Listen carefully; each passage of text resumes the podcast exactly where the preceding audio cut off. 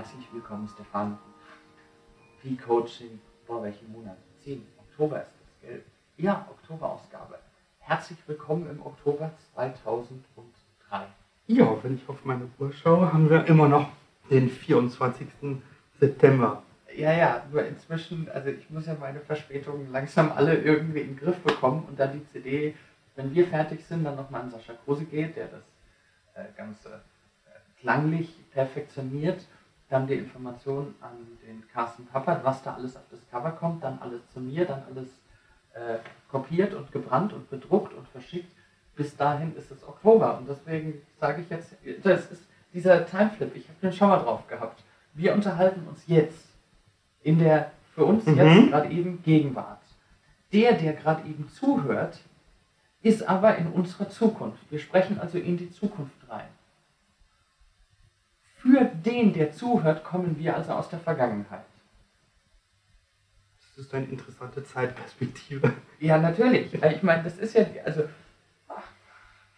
wo sind wir jetzt? Sind wir jetzt im September oder im Oktober? Das kommt darauf an, ob wir jetzt aufnehmen oder ob jemand uns hört, wie er uns abspielt. Ich habe einen Vorschlag. Lassen wir die Hörer im Ungewissen. Lassen wir sie dahin schweben. Okay, greifen wir auf. Die, die, wir waren gerade sowieso schon in einer Unterhaltung über Bücher und Marketing und Self-Marketing und ich, ich versuche jetzt nochmal äh, vorne anzufangen. Und zwar, du hast einmal ein Buch veröffentlicht. Ja. Spitzengespräche. Es ist jetzt also Ende März bei Jungvermann erschienen. Mhm. Und der Verlag freut sich über die Umsatzzahlen. Und bist auch schon wieder im, am nächsten Buch schreiben. Das zweite Buch ist fertig und ich bin gerade dabei, das dritte zu veröffentlichen. Das soll im April nächstes Jahr erscheinen. Was ist dein Thema? Für das dritte Buch oder Nein, für das zweite? Ich meine, was ist das Thema, was du, was ist für dich dein Thema? Was machst du?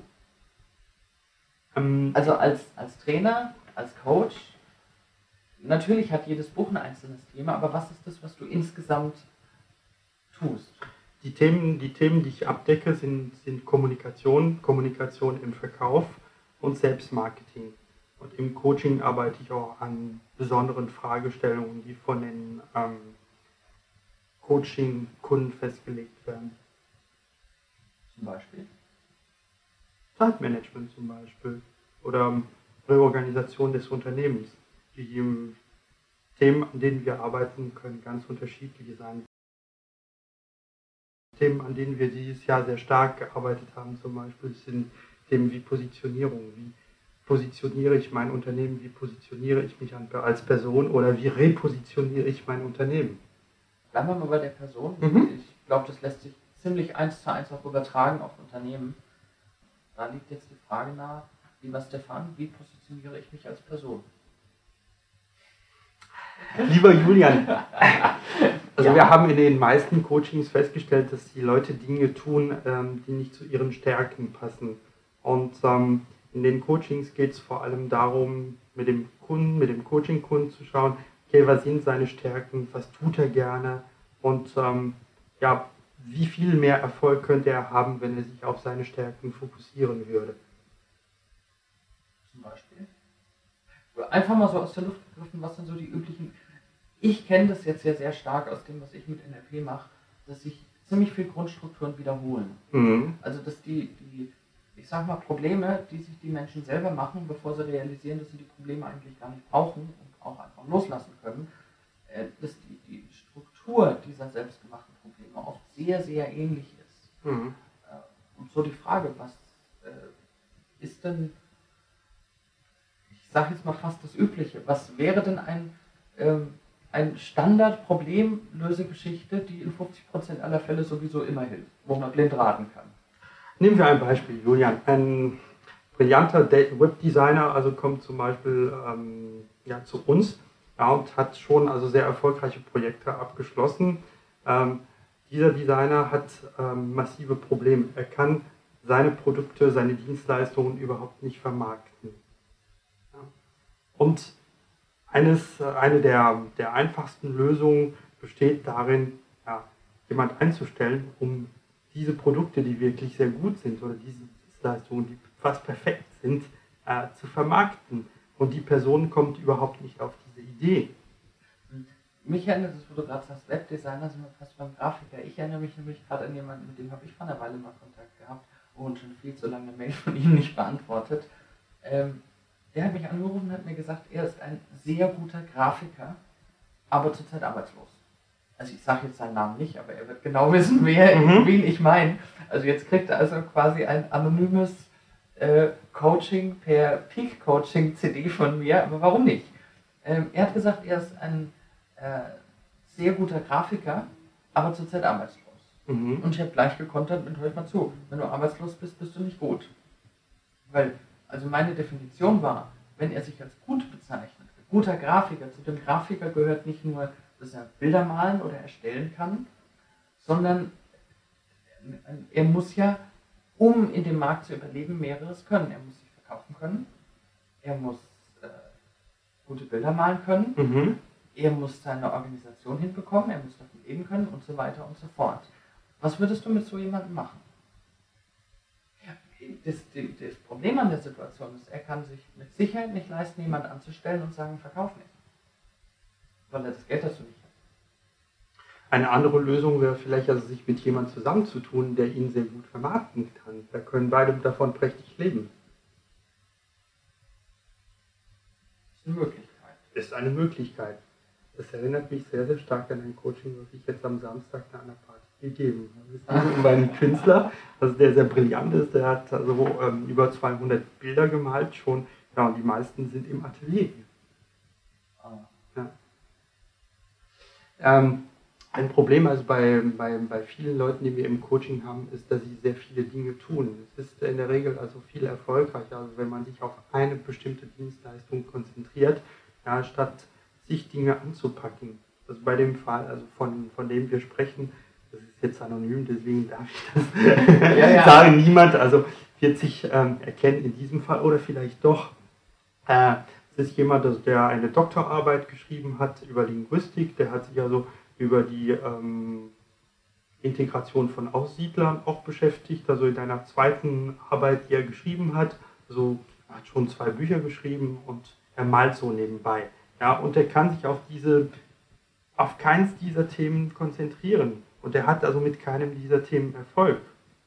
Und dann haben wir nachts noch ein Coaching mit ihm gemacht und wir haben eine ganz andere Perspektive für ihn entdeckt und ähm, ihm gesagt, ja, er sollte sich darauf fokussieren, dieses Thema anzupacken und gleich am Montag.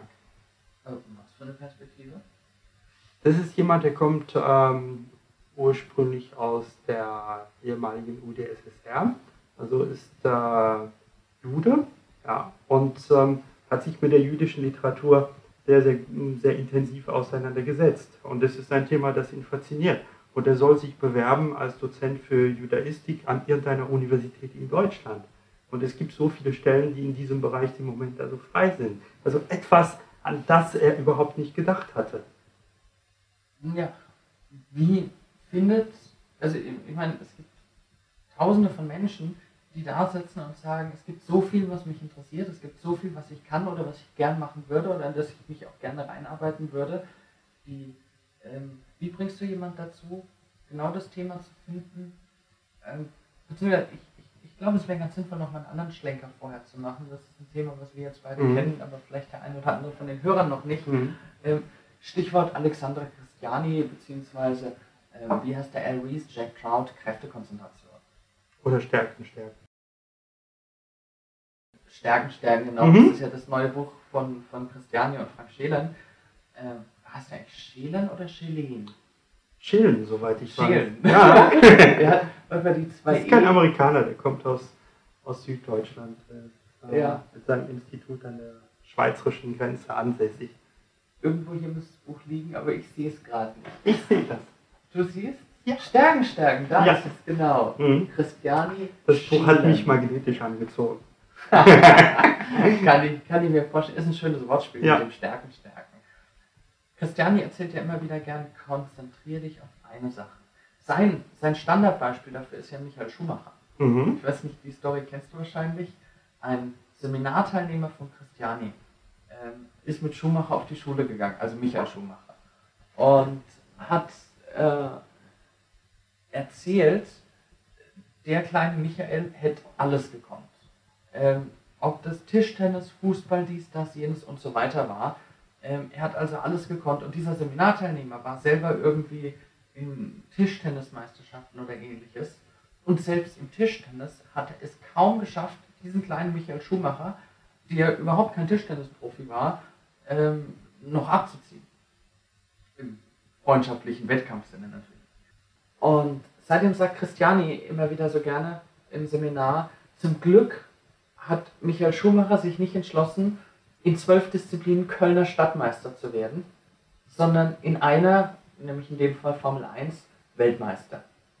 Und äh, ich denke, äh, da stimmst du mir überein und äh, das ist ja auch das, was Christiani erzählt, was ursprünglich eben von Everything Jack Cloud kommt. Eine Sache richtig, Kernkompetenz entwickeln. Kernkompetenz entwickeln als Person und sich auch eine, auf eine bestimmte Zielgruppe zu konzentrieren. Viele ähm, Menschen, unter anderem auch Trainer zum Beispiel, haben Angst, ja, ähm, sich von bestimmten Zielgruppen zu trennen oder ähm, sich von bestimmten Produkten zu trennen, statt sich zu fokussieren auf ein bestimmtes Thema, auf ein bestimmtes Produkt, auf eine bestimmte Dienstleistung. Und wenn du dir den Markt anschaust, dann stellst du fest, dass die erfolgreichsten auch diejenigen sind, die ähm, sich auf eine bestimmte Dienstleistung konzentrieren und das auch sehr gut tun. Tempotaschentücher. Tempotaschentücher. das Beispiel. Oder Chris zum Beispiel. Chris macht nicht alles. Ja, stimmt. Wobei er eigentlich doch schon recht viel macht. Also ob das nun Verkauf ist oder Persönlichkeit oder äh, Shamanic Consciousness. also ist es wirklich schwer Nein zu sagen. Okay, jetzt kommen wir mal zu dem Ausgangspunkt das war jetzt gerade nur so ein Schlenker, um diese, diese Kernkompetenz, besser eine Sache richtig als viele halb. Wenn jetzt jemand zu dir kommt und viele Sachen kann, das schwierigste Problem ist es ja wirklich Nein zu sagen. Nein zu all den Zielgruppen, die es nicht genau treffen. Mhm. Jetzt kommt jemand zu dir, wie entwickelst du mit diesem Menschen Kernkompetenz oder das Bewusstsein dafür, was seine Kernkompetenz ist? In der Regel gehen wir einen Schritt zurück. Also in der Regel steckt ähm, ein Gefühl dahinter, das ist die Angst. Ja, wenn ich mich von bestimmten, von einer bestimmten Sparte trenne, wenn ich mich von bestimmten Dienstleistungen trenne, was könnte denn passieren? Ja, ich könnte einige Kunden verlieren oder ich könnte einen Umsatz verlieren. Und die Menschen über, übersehen in der Regel, dass sie viel mehr Umsatz oder viel mehr Erfolg haben können, wenn sie sich auf ein bestimmtes Produkt konzentrieren. Die meisten tun es nicht, weil sie Angst haben, Umsatz zu verlieren oder Kunden zu verlieren. Aha. Und dann? also der, der Prozess, ja, wie, wie ist das? Reicht es dann im Prinzip auszuerkennen, das ist die Angst? Oder Angst ist ja so das, das übliche Thema, was dann weiterentwickelt wird. Ja, ja, wie geht es dann weiter? Dann geht es darum, also zu überlegen, ähm, Julian, was, tut, was tust du denn am liebsten? Von all dem, was du tust, was macht dir denn am meisten Spaß? Ja. Und in der Regel ist es auch das, ja, worauf sich die Coaches konzentrieren sollten. Ja. Was mir am meisten Spaß macht, ist in der Regel das, also wo mh, hm, ich am meisten erfolgreich sein kann. Die, diese, ich sag mal, in Anführungsstrichen üblichen Listen, die hier und da immer wieder empfohlen werden, einfach mal, also ich erinnere mich an eine, eine Liste von der Vera Birkenbiel, alles aufzuschreiben, was man gerne tut, daneben alles aufzuschreiben, was man gut kann, mhm. und dann vielleicht auch noch drei, vier mehr, was einem dazu noch einfällt, und dann all die Begriffe anzustreichen, die in allen Listen vorkommen. Mhm. Wenn ich zum Beispiel sage, ich telefoniere gerne und feststelle, telefonieren kann ich auch gut, ja sieht man dann an der Telefonrechnung, dass beides bestätigt ist. Ähm, Wäre das dann so ein möglicher Prozess, um, ich nenne es mal ab jetzt die Kernkompetenzen, um die herauszufinden? Das ist eine Möglichkeit. Es besteht auch die Möglichkeit, eine kleine Reise in die Vergangenheit zu machen, in die Kindheit zum Beispiel. Also was hätte ich also gerne getan. Also wenn ich nicht in diesem Elternhaus aufgewachsen wäre, wenn mir meine Eltern einen Beruf nicht empfohlen hätte, wenn ich nicht das getan hätte, also was ich ähm, jetzt getan habe, wenn ich nicht das studiert hätte, was ich studiert habe. Also wenn, wenn Astronaut ich, werden zum Mond fliegen. ja, oder, oder, oder, ich meine, was, was sind so die Klassiker? Feuerwehr. Ich will Feuerwehrmann werden. Da sind wir wieder bei Grisou, gell? ja, und was machst du dann mit so einer Sache, wenn jemand feststellt, boah, ich wäre gern Feuerwehrmann geworden? Feuerwehrmann geworden? Ist mir noch nie passiert. Echt nicht? ich hätte jetzt gedacht, da kann man bestimmt irgendwas draus ableiten oder so. Hm. Also, ähm, wäre interessant noch zu verfolgen. Was sind dann so die Sachen, die rauskommen? Sind Leute, die zum Beispiel in der, in der Wirtschaft arbeiten und ähm, plötzlich also mit Erschrecken feststellen, die wollten Maler werden.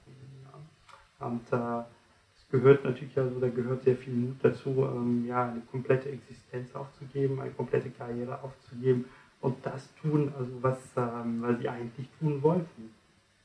Oder sie wollten schon immer also gerne mit Menschen zusammenarbeiten und ähm, ja, aufgrund ähm, des Verlaufs ihrer Biografie sind sie meinetwegen so in der ähm, Buchhaltungsabteilung eines Konzerns gelandet. Buchhaltung mit Menschen zusammenzuarbeiten, ja. Du lächelst, Julian, aber das passiert, das passiert öfter. Wenn du dir dein Umfeld anschaust, also wie viele Leute tun wirklich das, was sie gerne tun möchten? Die wenigsten. Die wenigsten. Ähm, ja, und äh, ist da nicht die, also ich komme jetzt schon wieder dahin zurück, aber ist nicht die Ausgangslage von jemandem, den du im Coaching hast, die das am meisten sagt, ich würde ja gerne, aber ich kann doch nicht. Ich kann doch nicht. Das ist, da, das ist ein Fall, also mit dem wir da oft konfrontiert werden. Aber was steckt auch wieder dahinter? Ich kann nicht. Das, ich habe Angst, also meine jetzige Situation auch zu verändern. Oder ich will nicht. Ich will, aber ich will nicht. Also wenn jemand feststellt, ich würde ja gerne, aber. Ja, ich wollte schon immer in Italien leben, aber ich kann nicht. Ja? Was hindert jemand, also plötzlich alles aufzugeben und nach Italien zu gehen? Boah, Eva hat das ja also meine Ex-Freundin. Super Job, toll, alles klasse. Einfach ausgewandert und ist super glücklich, muss man mhm. dazu sagen. Ohne dass sie jetzt irgendwelche regelmäßigen Einkünfte hätte. und ist in Ägypten. Oder nach Australien aus. Ja, Australien. Ja gut, also dann fassen wir zusammen. Du hast noch Coaches, die kommen zu dir und kurz danach wandern sie ins Ausland weg. Wovon lebst du? Ja, wir leben also wenig also im Institut, also von den, von den Coachings, das sind sporadische ähm, Geschichten, die da laufen, also mit Privatpersonen. Also wir haben sehr viele Coachings, also mit Führungskräften aus Unternehmen. Dann werden die Coachings von den Unternehmen bezahlt und ähm, ja, wir leben auch viel von Unternehmensprojekten. Ähm, das sind Projekte, die in Firmen durchgeführt werden. Also im Moment sind das mehr ähm, Projekte, die im Ausland stattfinden. Ähm, ich bin ganz, ganz wenig in Deutschland tätig im Moment, bis auf die offenen Seminare. Ja, du kommst ja sowieso nicht, nicht so ganz aus Deutschland, gell? Ich komme nicht ganz aus Deutschland, ich komme aus Frankreich. Ja, ich gehöre zu den Exoten in der Trainerszene in Deutschland. Das ist vielleicht auch das, was mich auszeichnet und das, ähm, warum einige Leute Interesse an mir haben. Ähm, gut, dann gehen wir mal weiter. Jemand hat seine Kompetenzen gefunden, hat den Mut gefasst, Nein zu sagen zu dem, was nicht sein Ding ist. Was soll ich jetzt sagen? Der Chirurg hat den Mut gefasst, Nein zum Operieren zu sagen, weil er lieber Sänger werden wollte mhm. oder ähnlichem. Gut, das ist jetzt ein sehr krasser Fall. Oft sind es wahrscheinlich nur Details. Äh, vor allem auch den Mut zu haben, zu bestimmten Dingen Nein zu sagen oder Zielgruppen loszulassen, die sowieso nie wirklich gepasst haben. Ähm, wie geht es dann weiter? Es geht weiter, wie der Coach hier sich wünscht. Also es gibt eins, was wir nicht tun, das ist den Leuten zu empfehlen, irgendetwas zu tun. Also wenn du dich verändern möchtest, Julian, dann liegt es an dir, diese Entscheidung zu treffen. Also ich kann keineswegs als Coach diese Entscheidung für dich treffen. Auf der anderen Seite baust du natürlich Möglichkeiten also durch Fragen ähm, arbeite ich Perspektiven heraus, arbeite ich Lösungen heraus. Aber es, ist, es gibt etwas, was ich nicht tue, ist jemandem etwas zu empfehlen. Das wäre vermessen, also meinerseits das zu tun. Ja, das ist nicht mein Leben, das ist das Leben der anderen, der Coaches. Ja, natürlich, das ist klar. Also könnte man. Obwohl, ich verstehe deine Frage sehr gut. Es gibt auch sehr viele Coaches, die zu uns kommen die auch versuchen, diese Verantwortung zurückzudelegieren an den Coach. Ja. Ja, da. Was oh. sollte ich denn da Ihrer Meinung nur tun? Wenn Sie an meiner Stelle wären, was würden Sie denn tun? Ja, da kenne ich. Da Vielleicht kennst du es. Das kenne ich. Ja, das kenne ich äh, de facto. Aber- Julian, was glaubst du denn, was ich tun sollte? Ja. ja, ja, doch. Das ist ein interessantes Sprachmuster. Was glaubst du, was ich tun sollte? Hm. Ja, stimmt, der Konjunktiv dahinter ist ja auch nochmal lustig. Der, der, der, Also ich mache meine Zukunft abhängig von Julians Glaubenssätzen. ja. Danke, Stefan, dass du deine Zukunft vorbei Glaubenssätze hast. Schau mal, ich, äh, also ich, ich äh, sag dir jetzt, was du meiner Meinung nach tun solltest. Pack mal einen Stift und einen Zettel aus, ich diktiere dir meine Bankverbindung. ähm, ja, aber ist das, hey, um mal, um mal so, einen- so einen ganz anderen Bogen nochmal zu äh, schaffen, ist das, ich, ich spreche jetzt absichtlich keine Namen aus, aber es gibt ja haufenweise Trainer, inzwischen sitzen sie zum Teil schon im Gefängnis. Ähm, aber in dieser, in dieser Hochphase, als die großen Massenseminare so absolut in waren, Hm.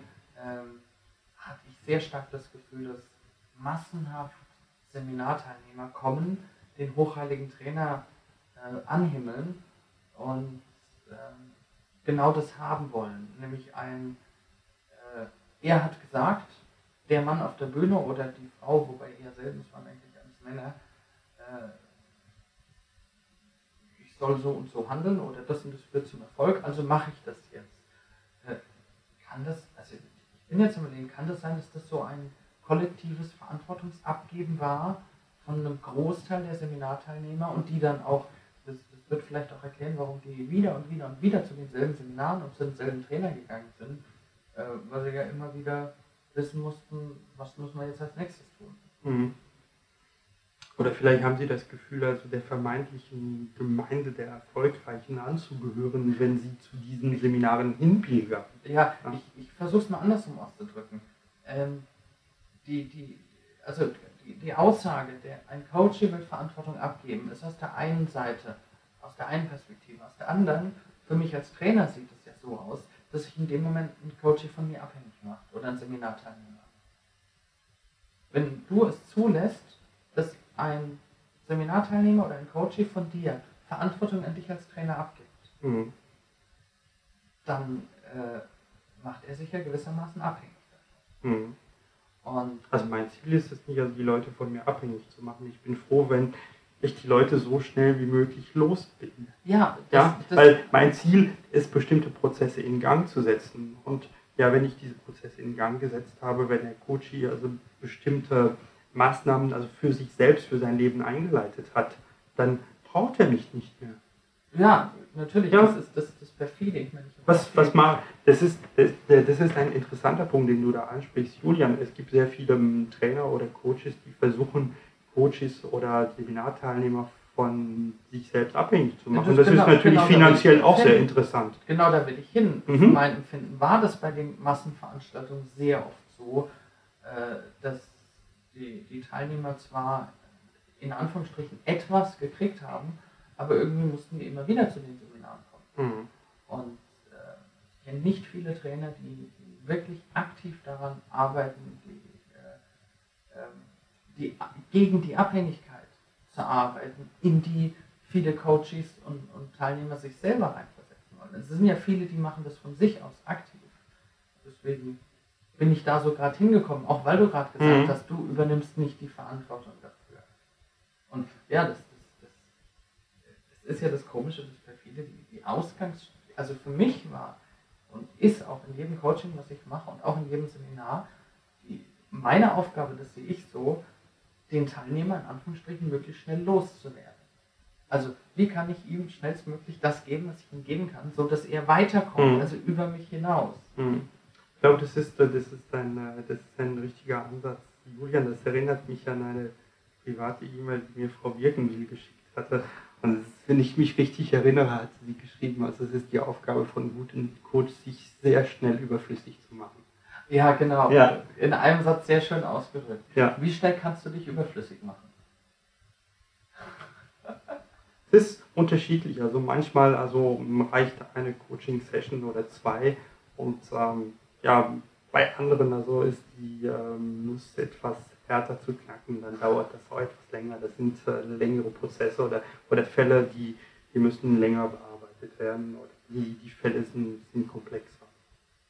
Es ist sehr schwierig, diese Frage pauschal okay. zu beantworten. Ja, dann ist, um, um zu versuchen, das nochmal richtig zu, herauszuarbeiten oder zu unterstreichen, deine Hauptaufgabe in dem Moment, oder das siehst du als deine Hauptaufgabe, ähm, die Stärken herauszuarbeiten und mit dem Coaching zu entwickeln, was das ist, was er kann und die Bereitschaft auch alles andere loszulassen, was dem nicht entspricht. Habe ich das so richtig?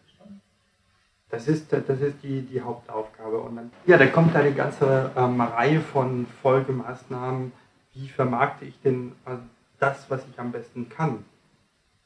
Denn ähm, das ist so ein äh, Punkt, und das haben wir festgestellt, also in vielen Coaching, die Menschen haben Schwierigkeiten, sich selbst zu vermarkten oder das, was sie gut können, ähm, an den Mann, an die Frau zu bringen. Und ähm, ja, das machen wir in den Coaching. Wir erarbeiten Maßnahmenpläne, wie kann ich mich denn schnell und äh, gut vermarkten. Mhm. Vor allem für Freiberufler, für Trainer ist es eine ähm, sehr wichtige ähm, Geschichte denn in der Regel verfügen sie über ein begrenztes PR-Budget und da ist die Frage, wie kann ich denn da meine ähm, Kräfte konzentrieren in puncto Marketing? Jetzt äh, ist das natürlich eine, eine richtig äh, schöne Überleitung äh, zu dem anderen großen Part, den du machst. Du arbeitest ja auch sehr viel mit Rhetorik. Mhm. Und ähm, Rhetorik ist, denke ich mal, ein äh, unausweichliches Mittel, trotzdem ein Mittel von mehreren möglichen, ähm, um sich zu vermarkten. Rhetorik ist ein Mittel, um sich zu vermarkten. Ähm, ja, nicht, also nicht ich nur. Versuche, vielleicht war der Übergang jetzt nicht ganz so schön. Ich wollte jetzt einfach gucken, äh, dass wir eben mhm. beide Themen reinkriegen, ja. die du machst. Mhm. Und dachte mir, Rhetorik ist jetzt mit Sicherheit nochmal sehr spannend. Ja, es ist ein, ein spannendes Thema obwohl wir in den ähm, Seminaren, in diesen Seminaren, wir gekonnt hat, also nicht so sehr an dem Thema Rhetorik arbeiten, sondern eher an dem Thema Souveränität. Und Souveränität ist das, was ich brauche ähm, in vielen Lebenslagen, um mich überhaupt zu vermarkten. Viele Leute kommen in Seminaren und wollen irgendwelche Techniken erlernen. Also wie kann ich denn meinen Chef da äh, platt machen? Wie kann ich da irgendeine Verhandlung gewinnen? Und das ist natürlich möglich, solche Techniken zu erlernen. Ich halte es also für viel interessanter, erstmal an der eigenen Souveränität ähm, zu arbeiten. Das ist auch einer der Gründe, warum wir in unser Programm ein Seminar zum Thema Charisma aufgenommen haben. Von Chris. Vom Chris.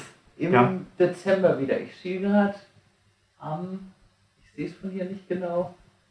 Vom 8. bis zum 10. Dezember. Weißt du zufällig auswendig. In deiner Zeitrechnung, Julian. Ganz souverän. Gut vermarktet.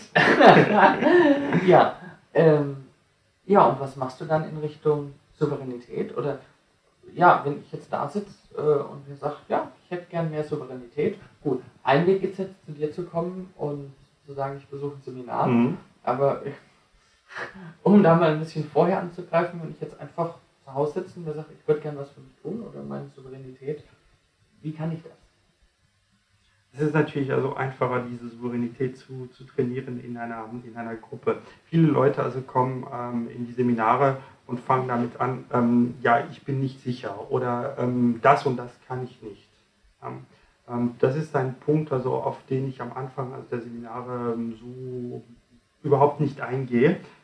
ich werfe die Leute ins kalte Wasser. Ja? und die bekommen plötzlich Aufgaben.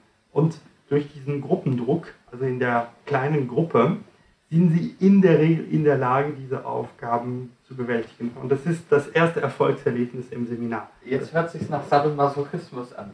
Die kommen und sagen, ich kann das nicht und du ignorierst das und schmeißt die ins kalte Wasser in der Gruppe und durch den Gruppendruck haben sie keine andere Möglichkeit, sich zu drücken. Mhm.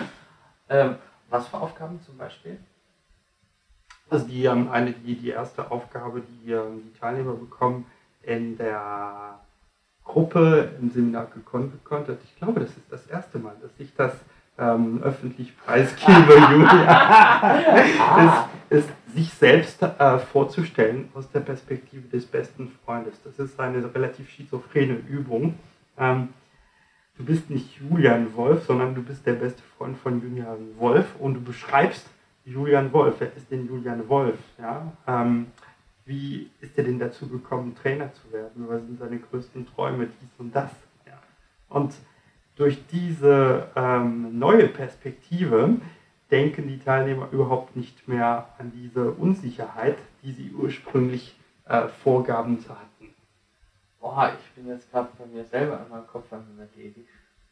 Was, was mir am schwersten fällt, ist, wenn ich die Perspektive von jemand anderem einnehme, was Positives über mich zu sagen. Weil das klingt so nach einem Eigenlob stinkt. Ich habe kein Problem aus einer anderen Perspektive zu sagen. Der Julian, das ist ein Chaot, aber ein lieber Kerl und was weiß ich was alles. Aber oh, das ist spannend. Mhm. Also ähm, jetzt mal, jetzt mal. Es gibt einen schönen, einen schönen, äh, schönen Buchtitel Eigenlob stimmt. ja, stimmt. Von der Sabine Askodon. Ja, genau. Ähm, also, die, jetzt ist das dann noch kein Presentainment, aber um diese Perspektive zu kriegen, äh, wäre das mit Sicherheit schon mal eine interessante Sache, sich hinzusetzen äh, und mal schriftlich zu formulieren, was schreibt jemand anders über mich. Mhm. Ja, oder wo sehen denn meine Freunde meine Stärken? Ja. Okay. Liebe Leute, ihr hört's hier eure erste Aufgabe auf dieser CD? Die besten Freunde oder zehn Leute zu fragen, was sind denn eure Stärken? Und euch hinzusetzen und aus der Perspektive eines eurer Freunde oder Freundinnen oder Geschäftspartners oder oder oder oder euch selbst zu beschreiben. Mhm. Ich wollte gar nicht ins Thema NLP reingehen, Julian, aber wir sind also wieder bei dieser bekannten Dissoziation und Assoziation. Ja, ja natürlich. Ja. Natürlich. Ja, und was ist Feedback, was du dazu so kriegst? Zu dieser ersten Übung? Ja. Ja, gutes Feedback. Dass viele Leute.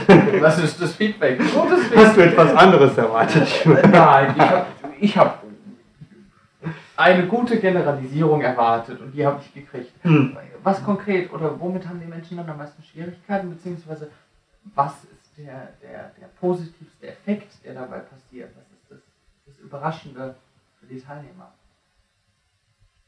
Ja, das Überraschende, also wenn sie ähm, etwas gut hingekriegt haben, also wenn sie souverän wirken, die bekommen in der Regel also dieses Feedback von, von, von der Gruppe, stellen sie fest, okay, wenn, wenn ich in einer dissoziierten Perspektive arbeite, ja, dann bin ich doch also viel besser, als ich eigentlich dachte.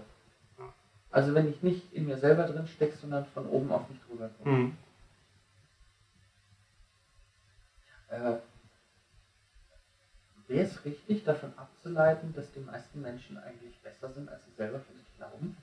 Also gewisse Menschen abgesehen, ich habe schon oft genug gesagt bekommen, dass ich mich nicht für Gott halten soll. Ähm, aber ich bin ja nah dran. Mhm. Nein, das war ein Scherz. Also, ich weiß nicht, ob die Ableitung zulässig ist, aber wir könnten davon ausgehen, dass diese Ableitung richtig ist. Einfach als Arbeitshypothese. als Arbeitshypothese. Oh Gott, jetzt sind wir in den, in den ganz schlimmen sprachlichen Verstrickungen gerade eben wieder. Ähm, Oder wie, würde es, wie würden morgen also die Welt aussehen, wenn ich anfinge zu glauben, dass ich doch besser bin, als ich glaube? Das wäre eine interessante neue Änderung der, der Glaubenssysteme. Ja, ja, ja, ja, natürlich. Ähm, ich bin jetzt, ja, ich ich hätte wahrscheinlich ein Wort noch eingefügt, wie, wie anders würde meine Welt aussehen, wenn ich glaube, äh, dass ich, nein, wenn ich glaube, ach, kannst du die Frage nochmal stellen? Ich habe sie vergessen. wie würde die Welt aussehen? Ja, aber die, die Hörer die Möglichkeit, diese CD noch einmal zu hören. Und vielleicht werden sie feststellen, dass wir ein paar Schleifen gebaut haben und realisieren, wie die Welt aussehen wird.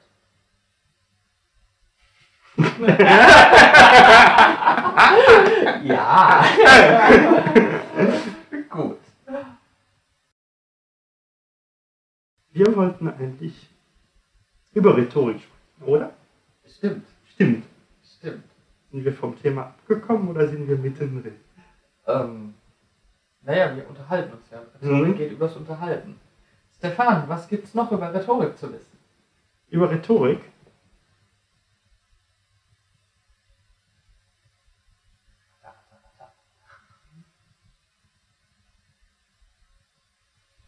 So, das ist jetzt natürlich eine super Überleitung, um in die praktische Anwend äh, ah, Anwendbarkeit zu kommen. Ich bräuchte mal ein Rhetoriktraining bei meiner Sprache, bei meinen Versprechern. Äh, und zwar, Stefan, du hast gerade ein Buch ausgepackt und fängst an zu blättern und hast überlegt, irgendwo sind Übungen da drin. Es sind Übungen da drin, zum Beispiel auf der Seite 88. Ja, dann, ähm, ja, mach doch mal, setz doch mal, also das kommt jetzt aus der Luft, ich überfahre dich damit jetzt einfach, aber das finde ich ganz in Ordnung, ich überfahre die Leute immer gerne. Mhm. Und je nachdem, wie schnell sie antworten können, merkt man dann, wie sehr sie in dem Thema drin sind. Setz doch mal gewissermaßen einen Übungssatz zusammen für die Menschen, die jetzt hier zuhören, die die CDs hören, was die für sich tun können. Wir haben ja bisher eine Übung, sich selber aus der Perspektive von jemand anderem zu beschreiben. Eine interessante Übung, die deine ähm, Hörer machen könnten, und zwar vielleicht heute noch gleich, während sie gleich nachdem sie die CD Ja. gehört haben oder morgen früh ähm, beim Frühstück, ist eine Schlagfertigkeitsübung. Die können sich irgendwelche Begriffe aufschreiben, meinetwegen fünf Begriffe wie Fernsehprogramm, Heizkörper, Berghütte, Elefantenschule und Bierdose und daraus irgendeine kleine Stegreif, Stegreifübung oder Stegreifrede halten. Und natürlich ähm, besteht die Möglichkeit, das sehr spontan zu machen. Und ähm, jeder deiner Hörer kann zum Beispiel seiner Freundin diese kleine Stegreif-Rede am Frühstückstisch halten. Und das können deine Hörer jeden Tag wiederholen mit anderen Begriffen. Training. Training. Einfach Training. Mhm. Die, da gibt es ein, Spiel, das sehe ich irgendwo bei mir im Schrank steht, wobei man klickt nicht drauf, der Blaumilchkanal. Der Blaumilchkanal. Ja, ist dir das schon begegnet? Kenne ich gar Das, nicht. das ist ein Gesellschaftsspiel, das geht darum, das hat auch sowas in der es hat viele Karten mit verrückten Begriffen und unter anderem, also da zieht man dann halt Karten, unter anderem gibt es so Geschichten wie, halten Sie eine Stre- Stehgreifrede zu folgenden Themen. Mhm. Ähm, da wir, was wir vorhin besprochen haben, Mhm. zum Beispiel, da wäre die, die Aussage, halten Sie eine Stehgreifrede zu dem Thema, Führungskräfte sollen künftig in Domina-Studios ausgebildet werden. Das kommt mir irgendwie bekannt vor, Julian. Also bist du schon mal in einem meiner Seminare gewesen? In einem deiner Seminare. Danke. Also als ich den ersten Halbsatz gehört habe, dachte ich, oh Gott, wo läuft denn die Frage hin? Ich kann mich an die Situation noch sehr gut erinnern. Damals warst du also wirklich neidisch, dass jemand anders diese Übung bekommen hat. ja, ja. Ähm, Ja, gut, wenn jetzt jemand da sitzt und feststellt, ähm, es fällt mir schwer zu reden, ich habe da fünf Begriffe, Hirnblockade, es geht nicht weiter. mhm. dann empfiehlt es bestimmte Wortschatzübungen zu machen. Ähm, Beispiel, ja, was kann ich denn mit einer Frau tun? Was kann ich denn mit einem Mann tun? Ja, und innerhalb also von vier Minuten meinetwegen äh, 50 Verben aufzuschreiben. Was kann ich denn mit einer Frau tun, Julian? Oh. ähm, essen gehen, sie kochen schicken, Mhm. äh, also, Tennis spielen, äh, ins Kino gehen. Also es gibt jetzt ein paar Sachen, dem, dem, dem weiche ich, wie soll ich sagen, dem Jugendschutz zuliebe aus.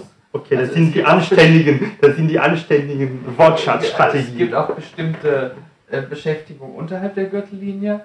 Ähm, was? 50 willst du? Ja. Ich kann ihr die Fingernägel lackieren, ähm, ich kann sie anrufen, ich kann mir eine Wasserpistole kaufen, sie vollspritzen. Ähm, ich, ich, ich kann, ich kann, ich kann. Ähm, was, was, kann ich, was kann ich noch? Ich kann mit ihr, mit ihr ein Video gucken. Ich, ich, kann, äh, ich kann mit ihr eine Party machen. Ich kann, ich kann sie zum Abendessen einladen. Und ja, und wenn, du die, und wenn du die 50 Möglichkeiten hast, hast du dein Kreativitätsrepertoire wesentlich Oh, das merke ich gerade. okay, ähm, Stefan, äh, jetzt gebe ich das zurück. Haha, was kann ich denn auf einem guten Seminar tun? 50 Möglichkeiten, du hast eine Minute Zeit. Ich kann schlafen gehen, ja, aber da würde ich natürlich eine ganze Menge also von Inhalten verpassen. Ja. Und was kann ich denn machen? Ich kann Leute kennenlernen. Also je nachdem, also, was man darunter versteht. Ich, äh, es gibt tausende Möglichkeiten, was man tun kann auf einem Seminar. Mal, ich habe gerade mal, ich wollte gerade mal verfolgen, wie, wie, du machst das ja schon recht geschickt. In dem Moment, wo du also nicht aus dem Stegreif 50 Sachen dir herziehen kannst, erzählst du zu jedem Begriff noch eine Kleinigkeit. Dadurch hast du ein, dir eine Zeit zum Überlegen äh, geholt. Also rhetorisch sehr raffiniert eher dialektisch sehr Oder raffiniert. Dialektisch, weil wenn du. Schau, wenn du ich habe einige gute Lehrer gehabt, Julian. ja, dann, klar, wenn du sagst, äh, ich kann schlafen, ist das eine Aktivität. Mhm. Und wenn du hinterher erklärst, da würden mir aber einige Inhalte verloren gehen, hast du diesen Satz über Zeit, schon über das nächste nachzudenken. Das ist eine bewährte ähm, Strategie zum Beispiel, also wenn man mit professionellen Journalisten zu tun hat. Ja, diese Ausweichstrategien, wie kann ich denn die Fragen so beantworten, dass der Journalist also die ursprüngliche Frage vergessen hat. Aber das gilt nicht für dich, Julian. Ah. das ist eine, doch die Aufgabe finde ich klasse. Also dann haben wir da jetzt die Aufgabe Nummer 3 im Prinzip. Also mhm. Aufgabe Nummer 1, schreib aus der Perspektive deines besten Freundes über dich Freundin, was er über dich sagt. Die Aufgabe Nummer 2, Stegreifrede mit fünf irgendwelchen Begriffen. Zur Verschärfung kann man sich die Begriffe ja von der Freundin oder von dem Freund geben lassen. Und Aufgabe Nummer drei, ähm, irgendein Nomen nehmen, also Frau oder Buch oder Seminar oder mhm. was auch immer, und dann 50 Verben, was man damit tun kann. Und die Übung, doch, ich habe die noch nie gehört, aber die ist ziemlich genial, weil das erhöht natürlich die Flexibilität im Gehirn äh, ziemlich. Oder das, mhm. das, Bewusstsein darüber, was man alles tun kann. Mhm. Dann gebe ich noch eine fünfte Übung preis. Das ist die Schockübung. Wir waren doch gerade nur bei drei. Okay, dann mach die fünfte Übung und nachher müssen wir uns noch eine vierte. okay, dann gebe ich also die vierte Übung preis. Das ist die Schockübung. Irgendein Teilnehmer also sitzt in der Seminargruppe und er bekommt von einem anderen Teilnehmer oder von einer anderen Teilnehmerin irgendeinen Begriff meinetwegen Mode, Pflanzenwelt. Ja, und dieser Teilnehmer hat die Aufgabe, eine Minute lang oder zwei Minuten lang eine kleine Rede, Stegreifrede zu diesem Thema zu halten. Das ist im Prinzip die Übung 1a. Also, die, nein, 2a. 2 war die Stegreifrede zu fünf Begriffen. Mhm. Und jetzt gibt es quasi einen Begriff und dazu Stegreifrede. Ja. Ja, und mit dieser Übung wird die Improvisationsfähigkeit wesentlich trainiert, wesentlich verstärkt.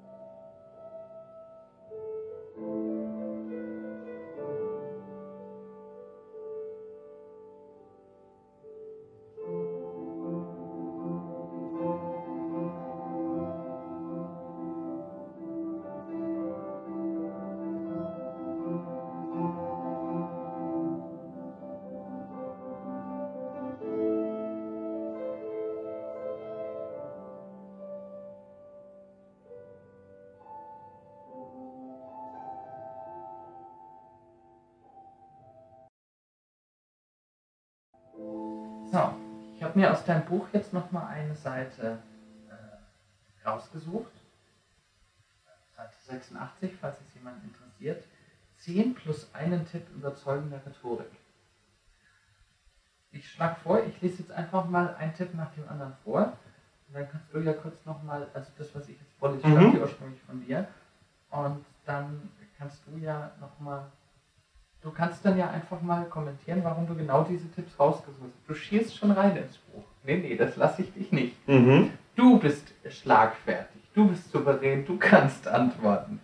Ähm, und du kannst ja einfach mal, es gibt ja unheimlich viele Tipps, du kannst, mich würde auch interessieren, warum du genau den rausgesucht hast und warum der für dich zu den mhm. kernigsten gehört warum, wir, warum ich mir diese Tipps rausgesucht habe. Diese Tipps also sind entstanden aus der Praxis, also von vielen Seminaren. Genau, und jetzt gehe ich in konkrete Beispiele. Genau.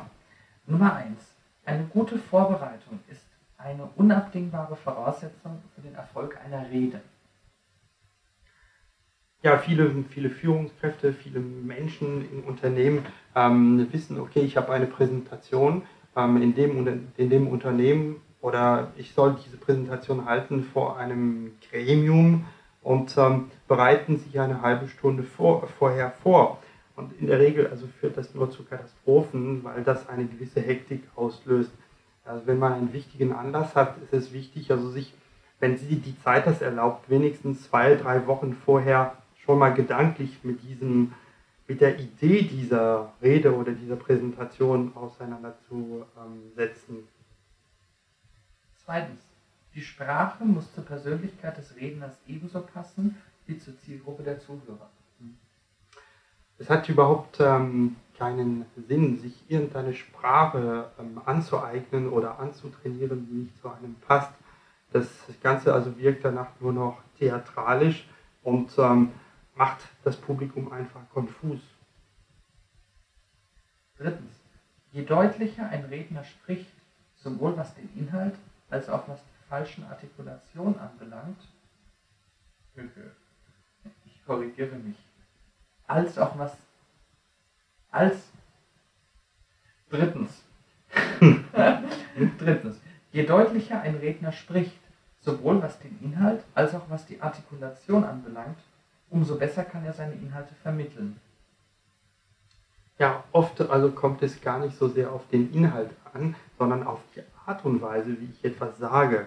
Also wenn ich etwas also ähm, konfus sage oder ähm, in einer verworrenen Art, verworrenen Art und Weise, also werde ich nicht die Wirkung erzielen, die ich mir gewünscht habe. Viertens. Lieber weniger Inhalt und dafür diesen wirkungsvoll übermitteln. Hm. Viele ähm, Leute, die eine Rede halten sollen oder eine Präsentation halten sollen, ähm, erschlagen wortwörtlich ihr Publikum mit zu viel Inhalten und ähm, überschätzen dabei ähm, die äh, Aufnahmefähigkeit ihres Publikums. Daher mein Tipp, lieber weniger als mehr. Sechstens. Ein guter Redner beschäftigt sich mit der Umgebung, in der er sprechen wird und mit den vorhandenen Mitteln der modernen Technik. Wenn die ähm, liebe Hörer, einmal eine Rede also oder eine Präsentation zu einem wichtigen Anlass halten sollen, empfehle ich euch ähm, rechtzeitig anzukommen. Schauen Sie sich also den Raum an, ja, schauen Sie sich äh, die Technik an, machen Sie sich also mit allen ähm, Begebenheiten im Raum vertraut, ja, damit Sie auch mehr Sicherheit erlangen. Siebtens. Eine Rede beginnt nicht mit dem ersten Wort, sondern bereits beim Gang zum Rednerpult und in der Zeit, bis alle Zuhörer dem Redner ihre ungeteilte Aufmerksamkeit schenken und endet nicht mit dem letzten Wort, sondern erst nach dem Applaus und dem Abgang von der Bühne. Mhm. Ja, es ist etwas, was ich also in vielen Seminaren festgestellt habe. Die Leute fangen an zu reden, bevor ähm, die Zuhörer überhaupt bereit sind, diese Inhalte aufzunehmen. Daher mein Tipp, ähm, deine Hörer, lieber Julian, sollten sich ähm, erstmal auf das Publikum konzentrieren, warten, bis sie die ungeteilte Aufmerksamkeit des Publikums haben und erst dann anfangen ähm, zu reden. Was den Schluss der Rede anbelangt, ist es genauso. Ja. Ähm, wenn deine Hörer eine gute Rede gehalten haben, dann haben sie diesen Applaus auch verdient. Ich habe sehr oft festgestellt in Vorträgen oder in Seminaren, ähm, dass die ähm, Menschen froh sind, wenn sie ähm, überhaupt zu Ende sind am Ende ihrer Rede und verschwinden, ohne überhaupt diesen Applaus zu genießen. Achtens. Nummerierte Stichwortzettel sind ein wichtiges Hilfsmittel für den Redner. Ja, das ist ein Tipp, den ich aufgeschrieben habe, weil ich selbst aus der Praxis gelernt habe. Einmal sind mir in einem Vortrag sämtliche Karteikarten auf den Boden gefallen. Ich habe äh, waren ungefähr 40 und ich habe festgestellt, diese Karten sind nicht durchnummeriert und ähm, da kann sich ja vorstellen, was das für einen Stress in dem Moment ausgelöst hat, weil die Inhalte überhaupt nicht mehr strukturiert waren.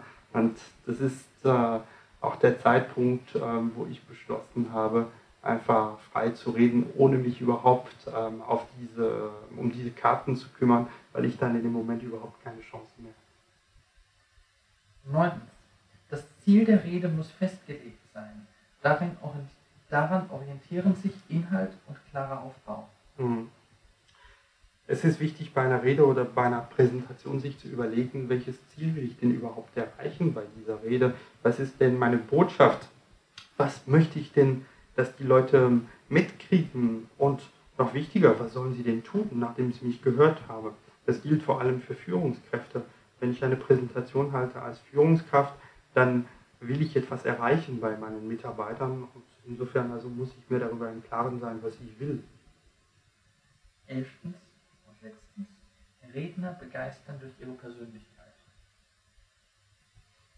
Das ist der wichtigste Tipp und das ist ein Tipp, okay, da braucht man vielleicht ein Leben lang, um diesen Tipp überhaupt umzusetzen, denn ähm, der Aufbau ähm, einer Persönlichkeit oder Persönlichkeitsentwicklung dauert ein Leben lang.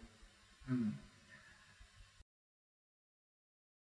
Du hast, bevor wir jetzt zum Ende kommen, ähm, einerseits, äh, als du das Buch gerade ausgepackt hast, noch gefragt, was hältst du denn davon, wenn wir einem der Hörer ein, eines deiner Bücher schenken?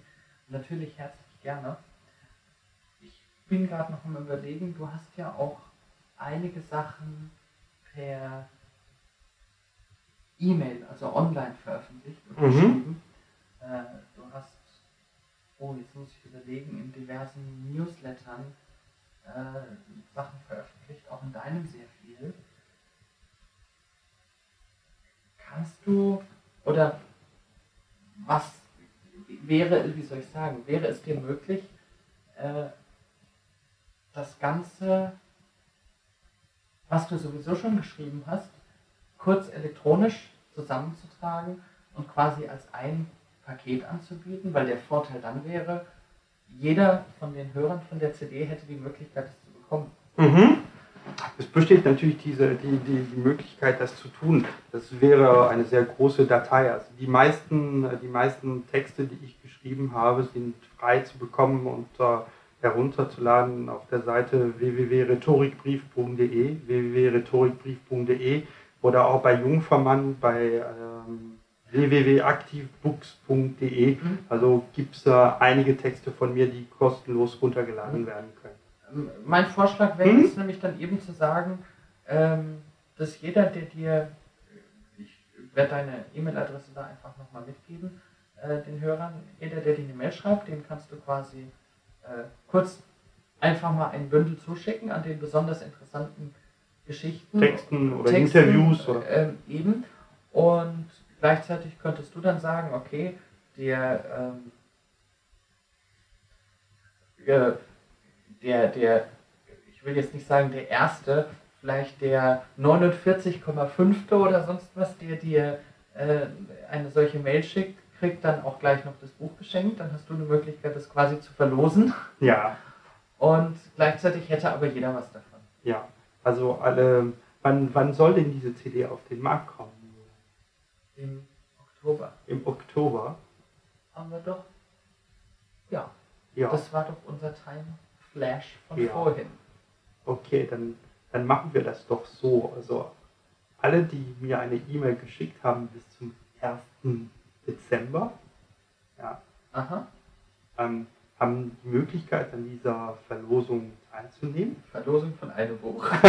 Von einem Buch. Ja. Und kriegen aber gleichzeitig von dir nochmal zusammengefasst gewissermaßen die Mhm. interessantesten Texte. Von einem Buch. Okay, wie viele Hörer hast du denn, Julian? Äh, ich habe äh, aktuell zwischen 150 und 160. Mhm. Das passt schon. Mir, mir geht es in, in der Regel weniger um, um dieses äh, jemandem was zur Verlosung anzubieten, das ist, sondern was mir wichtig ist, und das ist ja dadurch mit drin, ähm, die äh, einfach, wie schon gesagt, dass jeder was davon hat. Und Mhm. das ist ja, die, ich, ich denke, das ist eine schöne Sache. Mhm. Wenn du die Sachen, die du mal geschrieben hast, ein bisschen verteilst, dann haben, dann für dich ist es ja natürlich ein Marketing. Äh, da der ein oder andere wird mit Sicherheit dabei sein, der sagt, ups, das ist interessant, davon hätte ich gern mehr. Ähm, gleichzeitig, es kostet dich nichts, es kostet niemanden was, die Sachen einfach so zu verschicken, außer ein paar Mausklicks. Mhm. Und jeder von den Hörern hat wirklich auch noch mehr in der Hand. Okay. Und da dann als Sahnehäubchen noch ein Buch dazu, ist schön.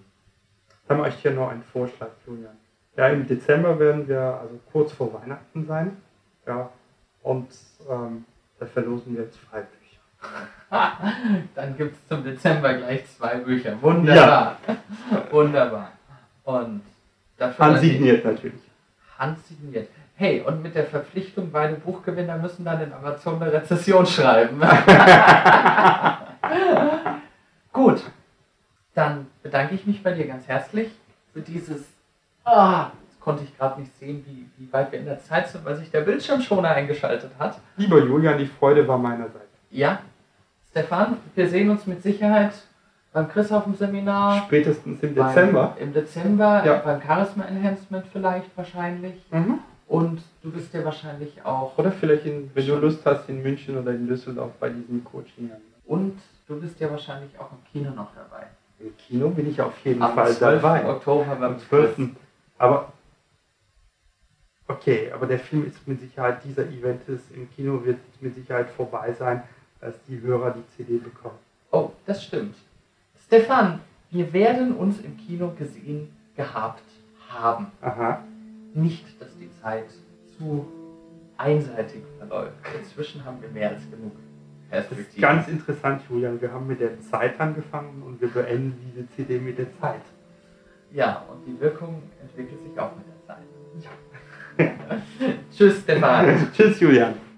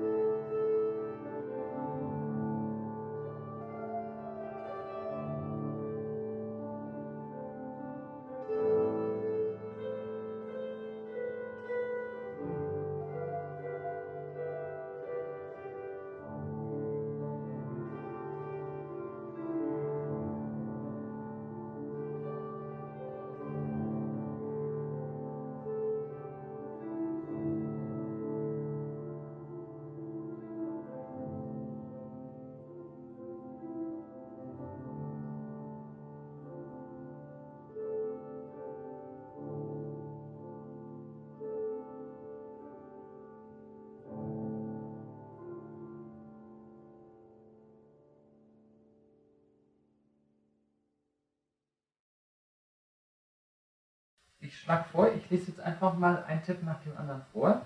Und dann kannst du ja kurz nochmal, also das, was ich jetzt vorlese, Mhm. stammt ja ursprünglich von dir. Und dann kannst du ja nochmal dazu kommentieren, was du Mhm. dazu denkst oder wieso.